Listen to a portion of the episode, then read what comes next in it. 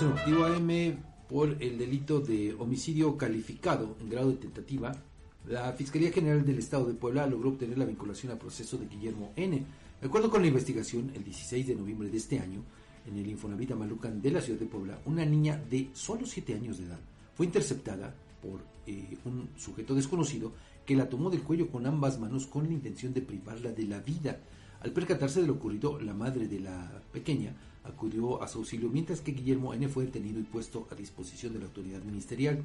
Con los datos de prueba, el 18 de noviembre, la Fiscalía consiguió que el juez de control vinculara a proceso a este eh, sujeto y le impusiera la medida cautelar de prisión preventiva justificada. Fíjate, nada más. En los riesgos a los que se enfrentan, bueno, nos enfrentamos todos los pobladores en cualquier lugar y de cualquier edad.